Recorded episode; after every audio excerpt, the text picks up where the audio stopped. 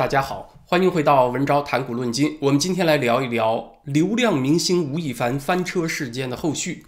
吴亦凡被拘，那还只是整治娱乐圈的一个步骤呢啊，或者你眼光再放长远一点，它是一个系列链条上的一环啊。这不，当局就趁热打铁了，趁着舆论讨伐吴亦凡热情高涨的时候，马上矛头一转，对向网络游戏产业了。八月三号，新华社旗下的一家报纸就点名批判网络游戏的流量冠军《王者荣耀》是精神鸦片、电子毒品。所以大家看看这个链条啊，是整完电商整滴滴，整完滴滴整补习，整完补习整明星，整完明星整网游，对吧？人家习总在下一盘大棋呢。如果你只是为某个你看不惯的明星栽了就鼓掌叫好，啊，那你确实没看到这个事情的全貌啊，你确实把这事情看小了。那这背后到底有个什么谋划呢？为什么说是一盘大棋呢？咱们今天就细细道来啊，还是先从吴亦凡这个事情说起。七月三十一号，北京市公安局朝阳分局微博确认了，正式对吴亦凡刑事拘留。理由呢是他涉嫌强奸，多次诱骗年轻女性与之发生性关系。所以呢，这篇微博可以算是吴亦凡在中国大陆演艺生涯终止了，画上了休止符。因为他是加拿大国籍嘛，所以最有可能的轨迹是在中国大陆服刑期满以后再驱逐出境。那么，在新人换旧人非常频繁、非常快的娱乐圈，你几天不露脸、不上镜就凉了，何况要关押这么长时间呢？啊，而且背这么沉重的一个性侵案底在身，吴亦凡就算出来啊，到了海外娱乐圈，在女权主义如日中天的这个海外娱乐圈，也没有他的空间。所以基本上呢，可以判定啊，吴亦凡他在娱乐圈中国内或者外都凉透了。他在监狱这段时间呢，是可以好好想一想今后的人生道路怎么走，要不要去蓝翔技校学个电脑啥的。那我看这两天油管上的评论，对吴亦凡是恶评居多，有些朋友呢是早就看他不顺眼了，对吴亦凡所代表的这种明星娘炮文化呀，久怀不满。啊，你一大男人整天弄了个貌美如花，晃来晃去的。这个貌美如花吧，他还不是罪。可是吴亦凡确实是个三无明星：一无演技，二无才艺，三无思想内涵啊，就全没实力，凭一张脸吃饭，还火透半边天，就这么一老爷们儿。在有些朋友看来颇为不耻啊啊！他和人家李子柒还不一样啊，李子柒确实是有实力有才艺的，因为这种火起来的方式呢，它没有什么可以称道的内涵，它刺激的就是单纯粉丝的荷尔蒙，所以它带动起来的也是粉丝们无理智的盲从和狂热，它拉起来的这个饭圈文化呀，就有相当的社会负面效应了啊，这确实是。饭圈呢，可能有些岁数大的网友还不太明白啊，特别在中国以外，饭圈就是粉丝圈，饭就是那个 F A N 那个英文词儿，粉丝的意思。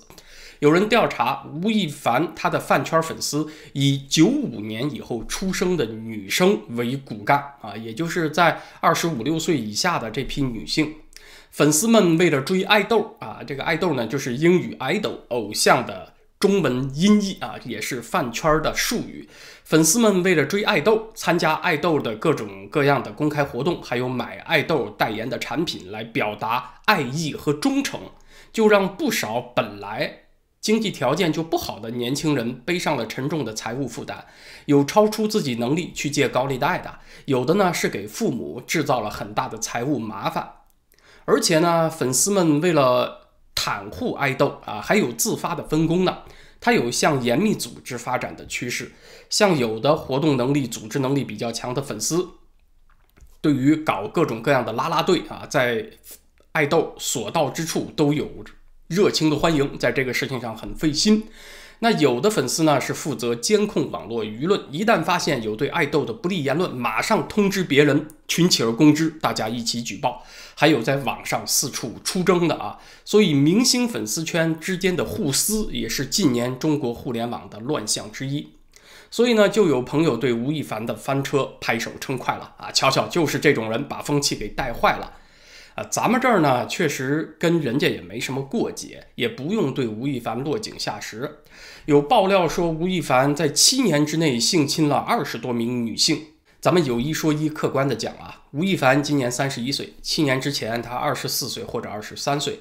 以当今年轻人的性观念，没有什么约束，放飞自我。他就算不是个人气明星，就算是个普通的富二代，在他荷尔蒙最旺盛的七年时间里，经历过十到二十个性伴侣，这也不算是很惊悚的事儿啊。现在就是这世道，那这当中有多少是性侵，有多少是女方愿意的，或者是主动的，这就很难说清楚了啊。所以也不用这么落井下石。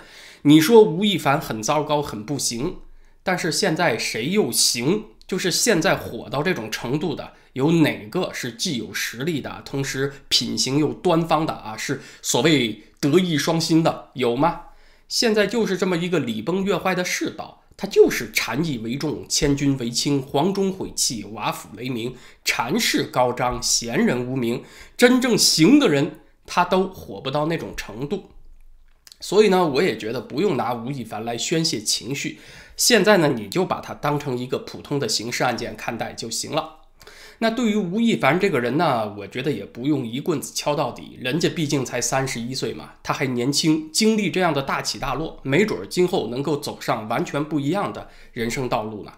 啊，从青云之巅到泥土之底，就是一瞬间完成，富贵如浮云嘛。从万人追捧到万人痛骂，也是转瞬之间。凡是有点慧根的人呢。经过人生这样的巨变，他多少是会有些领悟的。那说到吴亦凡的死忠粉们，这对他们来讲，其实也是一次机会，了解什么叫做政治啊。咱们说吴亦凡他真的行为不端，被抓被判，这个不是政治；但是官媒对饭圈文化的批判是政治，协调一致的封杀是政治，还有这个吴亦凡强奸案，接下来能不能够以事实为依据，以法律为准绳？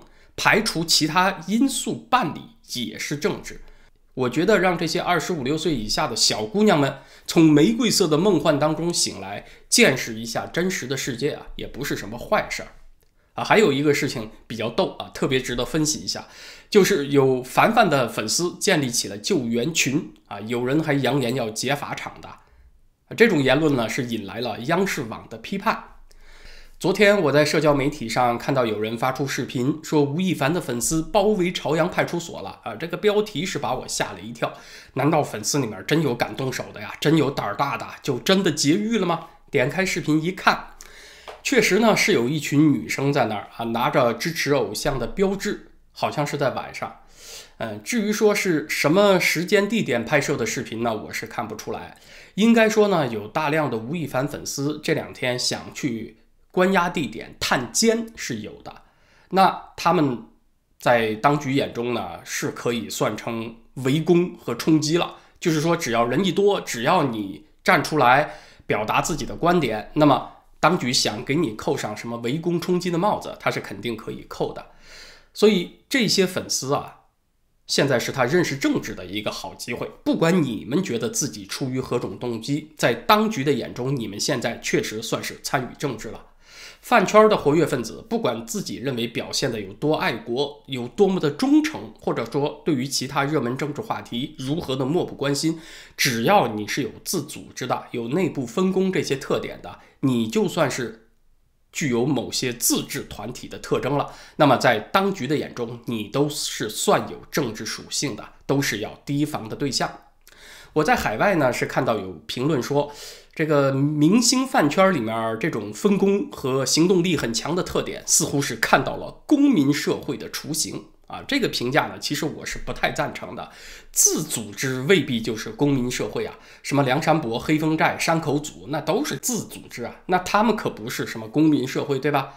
公民社会得是有个前提，除了你有组织、有分工、有行动之外，你在头脑当中得是有前提的，就是得理性、负责任。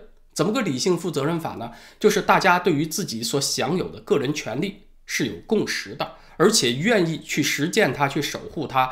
有了这个认知，然后我们再扎堆儿、再抱团儿、再分工，那才是公民社会。否则，你看人家黑风寨和山口组也是扎堆抱团儿，有分工、有行动了，他就不是公民社会，对吧？啊，人家那叫黑社会。扬言要劫狱的粉丝呢？如果你只是出于对爱豆的无条件的爱啊，不管吴亦凡是不是真干了伤天害理的事儿，我都对你爱呀爱呀啊，那你就算是今天喊出反共了，我也觉得没啥值得可可关注的，因为它体现出的仍然是无理性的破坏力量。但是呢，如果真的啊对吴亦凡案后续的处理有不公之处啊，比如说就是有人想拿他开刀当典型来整治，不管证据成不成立，全都算成是强奸啊，那司法不公，这个时候再有人扬言要劫法场，那这个意义和内涵就不一样了。所以呢，我觉得对所谓脑残粉的脑残言论，咱们呢也是不宜一棍子敲死了看，就像对吴亦凡也不宜一棍子敲死了看一样。今天你看他脑残，换个时候换个条件就未必脑残了。说完了饭圈呢，说另外一件事情，就是现在又开始打击游戏圈了。感觉当局啊这个暑假没干别的啊，就是在整治青少年呢。八月三号，新华社旗下的经济参考报。把网络游戏痛批为精神鸦片和电子毒品啊，说它还居然发展成了几千亿元的巨大产业了，专门就点名批判了网游的流量冠军腾讯的王者荣耀。据说呢，他们调查到的一半学生都在玩这个游戏啊，大约百分之四十七点五吧。二零二零年就这个王者荣耀在线的日人数是一亿啊，这一点名批判就了不得了，这个腾讯的股价。掉头向下，马上就跌了百分之十，市值就缩水了四千六百亿元啊啊！后来呢，这篇大批判文章又给删了，市场压了压惊，腾讯的股价又涨回来一点。所以呢，总结咱们前面讲的几个故事啊，现在就有一个特别令人费解的现象，就是当局他没事儿下狠手整治娱乐圈、整治网游干什么呢？吴亦凡翻车事件从时事角度还好理解，七月二十号郑州大雨之后。按照一贯的那个原则，小事儿找明星，大事儿找日本啊，那这就算吴亦凡倒霉了。谁让你碰上了政府正需要转移民怨、转移注意力的时候呢？你偏偏这个时候出事儿管不住自己，那你就担待着吧。所有批判的矛头都冲你来了。可是为什么整完吴亦凡不算完，还要烧上网络游戏呢？大家看这个步骤啊，从阿里巴巴。到滴滴出行，到校外补习，到明星饭圈，再到网络游戏，过去许许多多我们认为怎么都和政治扯不上边儿，都不该成为政府打击对象的领域，现在受到打击了。受到打击的范围就像水的波纹一样，一圈一圈的扩大，扩大到社会许许多多的领域。它为什么会这样呢？大家认为是偶然的吗？这就回到咱们今天节目开头提出的问题，这是一盘大棋呀。怎样的一盘大棋呢？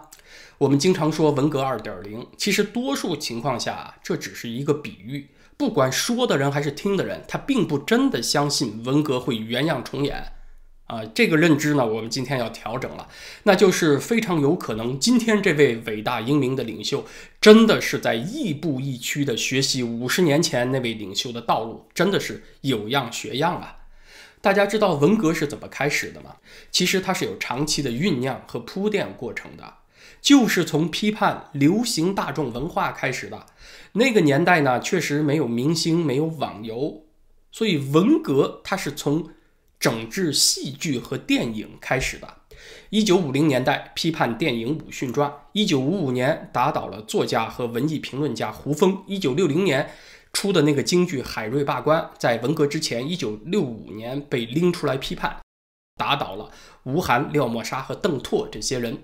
啊，当然这些名字今天年轻人听起来太陌生了。啊，这些人你怎么说起来好像都和什么吴亦凡呐，都是处于不同的平行宇宙，是吧？什么吴晗呐，什么胡风啊，人家都是文人，是雅人，和今天的这些流量明星那个水准呢，不在一个层次上啊，确实是。不过呢，那个时代。他们就是引领大众文化的人了。他们写的小说、电影剧本和编的戏剧是影响着无数人的头脑啊！如果您还不能够理解什么叫政治的话啊，咱们还有一个更加直接的解释，那就是影响力就叫政治啊。比如说，你白天哇啦哇啦的读毛主席语录，晚上去看海瑞罢官，那这个戏曲里说的和语录里表现的观点它不一样啊。请问你听谁的呢？啊，这个海瑞罢官对你产生影响了，对毛主席来讲了，那你就不够忠诚了。这难道不是很严重的政治问题吗？那岂不是这个领袖伟大太阳一般的光辉有照不到的死角了吗？啊，这还不是政治问题吗？换到今天，你一天八个小时、十个小时在玩王者荣耀，那请问你有几个小时上学习强国 APP 上去学习呢？那岂不是你一天就有好几个小时照不到伟大领袖的光芒了吗？这难道不是政治问题吗？没错啊，今天是有太多的脑残粉，这一届粉丝的素质啊，确实比不上以前那届不靠字幕就能够听懂京剧唱词儿的戏迷们。这个粉丝的素质确实是差了好几个档次，可是今天领袖的素质在文化素质上啊，至少比起那个时代的领袖，不是也差了好几个档次吗？你整体都往下降几个档次，这不就好理解了吗？那毛泽东为什么要整治大众文化呢？目的就是要让他的语录无处不在，他的思想无处不在，最终他的命令也就无处不在了，用。语录塞满人们所有的空余时间啊！歌曲换成了语录歌，舞蹈换成了中字舞，戏剧换成了样板戏，人人洗脑，时时洗脑。到了他要整谁的时候，只要一声令下，全社会闻风而动，排山倒海啊！必要的时候，越过官僚体系，直接诉诸于群众。革命群众一上街，振臂高呼：“把某某某揪出来！”那真的就揪出来了。不管你现在是什么职位，没有人能保护你的呀。他就没有什么。呃，还要起诉调查这一类复杂的程序了。盲目的民众，他就汇成了巨大的洪流，瞬间把他的敌人就碾碎了，是一点抵抗力都没有啊！所以，整治大众文化的最终目的是为了在斗争当中碾压他的政敌，这是毛泽东的想法，也是毛泽东的帝王心术。否则，老百姓你很难理解啊！毛主席都日理万机了，他还专门去批判什么？电影啊，戏剧干什么呀？他有那个闲工夫吗？你觉得呢？武训传海瑞罢官是大毒草，那么当然毛主席语录就是大香草，是精神粮食。今天网络游戏是精神鸦片，是电子毒品，那么当然学习强国那就是正能量十足的十全大补汤了。那么我估计呢，接下来共青团呢，教育部门就要组织学生在课外把原来用来玩网游的时间。挪到学习强国上来了啊！我估计这就是下一步了，大家看一看吧。关于这个明星的脑残粉丝圈，我想再补充一点，就是追星啊，它虽然很无厘头，但是它是年轻人想要求得彼此认同的一种方式，它是自组织起来的一种方式。只要有自组织这个东西啊，那么你别管他脑残不脑残，他就有自发裂变的趋势。啊，什么意思呢？在明星凡凡的这个粉丝圈里，大家都是无脑粉啊。可是无脑粉之间，只要建立起了友谊和信任，这个东西就是真实的呀，它就起作用。比如某无脑粉大哥啊，他组织拉拉队去。这个吴亦凡出现的每一个公开场合表达支持，他干这个事儿很起劲的，他就能够在这个粉丝圈当中赢得声望，对不对啊？很多人就认他这个带头大哥。那如果某一天他被人欺负了，他家也被强拆了，他振臂一呼，在这个脑残粉丝圈里面，难道他不能瞬间拉出一个小一点的维权粉丝圈吗？你不能说没有这个可能吧？所以说，你别管无脑不无脑，只要。它是个群，这个群里面有些人之间有友谊、有信任，它就是一个有行动力的组织。所以呢，这就足够让当局感到担惊受怕了。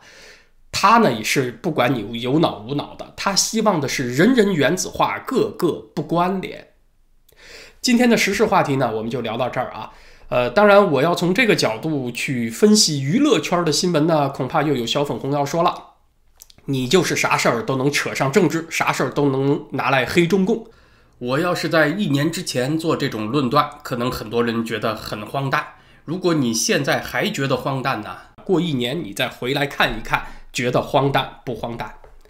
明天在咱们的会员网站文招点 ca 上啊，我想来聊一个历史话题，就是流寇，他是什么时候开始成为颠覆王朝的杀手的？要知道，农民起义啊，它并不天然的就是流寇。流寇呢，它是一种作战方式，就是它以流动为目标，它不以攻占大城市、建立起稳定的统治为目标。它攻占城市以后，抢劫一番，又撤出来，接着流动。从唐朝以后，流寇它就成了对于王朝破坏力最大的一种民间造反的方式。蒋介石也曾经把共产党作为流寇来对待，但是在蒋介石这里就犯了致命的错误。为什么呢？这个话题我们明天放在会员网站上来聊。对于中国大陆的网友，如果是呃不能够直接订阅咱们会员网站的，我们还提供有不用翻墙订阅的方式，就是通过网门这种技术方式。具体怎么做呢？我会把它放在今天这期视频的描述栏里面啊，请大陆的网友看一看。那么在文昭谈古论今这个 YouTube 频道呢，咱们就是星期五再见，谢谢大家。